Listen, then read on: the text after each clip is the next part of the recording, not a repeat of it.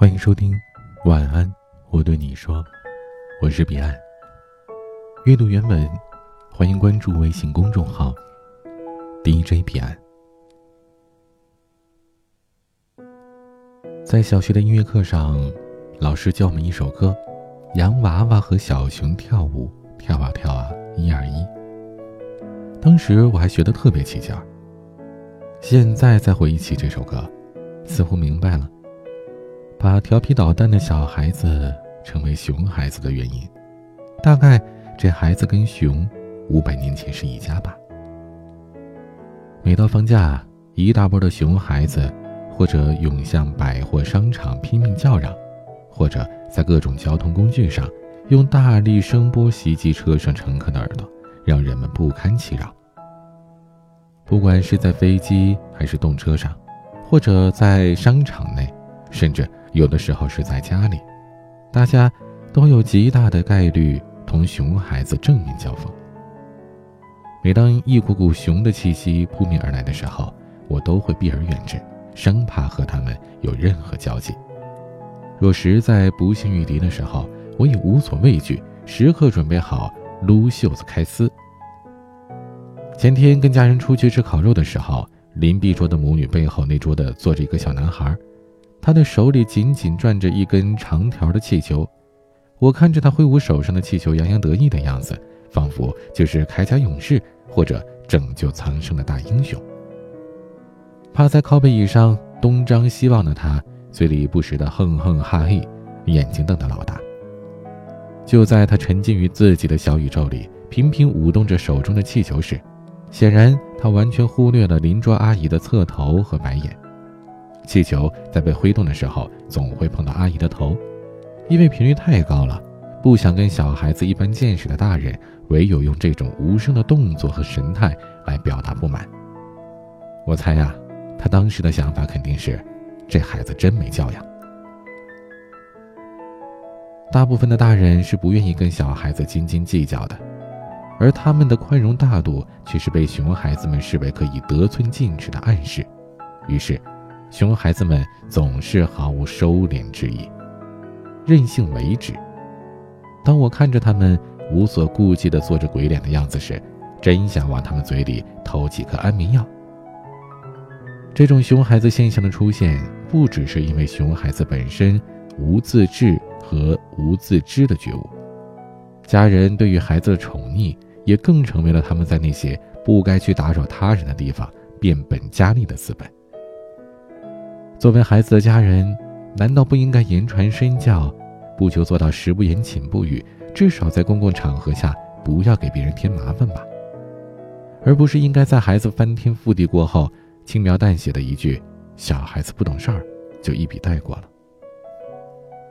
让我有一次印象非常深刻的经历是，小侄女在小花园抹了两手的泥，教唆小侄子一起尾随，伺机想把这泥巴往我身上抹。而目的呢，是让玩累了罢工的我继续陪他们玩。我在作为熊孩子现象的旁观者时尚且义愤填膺，何况是自己身处其中深受其害呢？我当然不会心慈手软。我回头抓住了两个熊孩子的手，接着用力的在他们脸上印出了手泥印儿。随后，两个熊孩子被我拉进了客厅问罪。人证物证俱在。我面无表情地看着他们被自己的爸妈批评，一向心软的我看到他们流着眼泪的模样，竟然心中泛起了喜悦的快感。他们洋洋自得、自认奸计得逞的样子，和被训委屈大哭的样子对比起来，这前后的画面效果显得是异常的鲜明。事后，他们怯怯地向我道歉，我把脸凑近了说：“以后再这么玩。”抹在你们脸上的就不只是泥巴了哟。如果我当时没有刚好及时逮捕他们，长此以往，得不到就毁掉的心态会在他们成长的过程当中肆意的滋长，而假使不及时掐断这恶苗，想当然之念更会根深蒂固。与其顺从他们，不如恶狠狠地制止他们，用毫不留情的训斥和惩罚告诉他们：不是你闹。我就能让你可劲儿造，而是你再吵再闹，我就给你喂药。在孩子小的时候喂的是苦口良药，等到孩子长大了，社会喂给他的，指不定就是毒药了。熊孩子没有分寸的行为，以及犯错之后嬉皮笑脸的丑恶嘴脸，让人深恶痛绝。即使我们深受熊孩子的困扰，但是也不可否认，他们生性活泼，头脑灵活，只是缺少了大人的点拨。孩子熊的原因呢，一方面在于自身，可更多的是由于家长的疏于管束造成的。在这些小孩子不分场合随意吵闹的时候，有些大人选择了熟视无睹，任由孩子肆意妄为，还美其名曰是释放孩子的天性，成就了孩子们熊到无穷大的个性。与此同时呢，自己也被冠以了“熊家长”的名号，让人敬而远之。小孩子就是一张白纸，他们容易在受到教育之后往好的方向成长。也容易在不受规范约束的时候形成自私的性格，所以家长的不同教育其实才是导致孩子乖或者熊的重要原因。若是没有人对熊孩子的行为进行教育与遏制，那等到熊孩子变成熊大人，教育他的人就没有这么温柔了。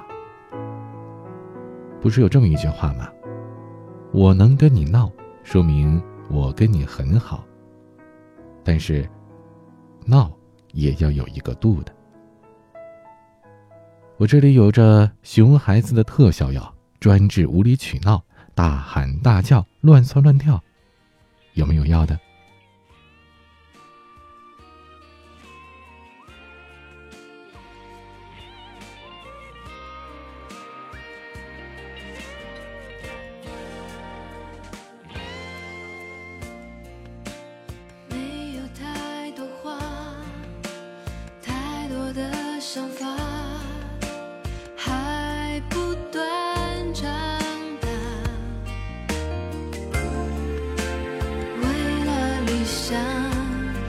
下。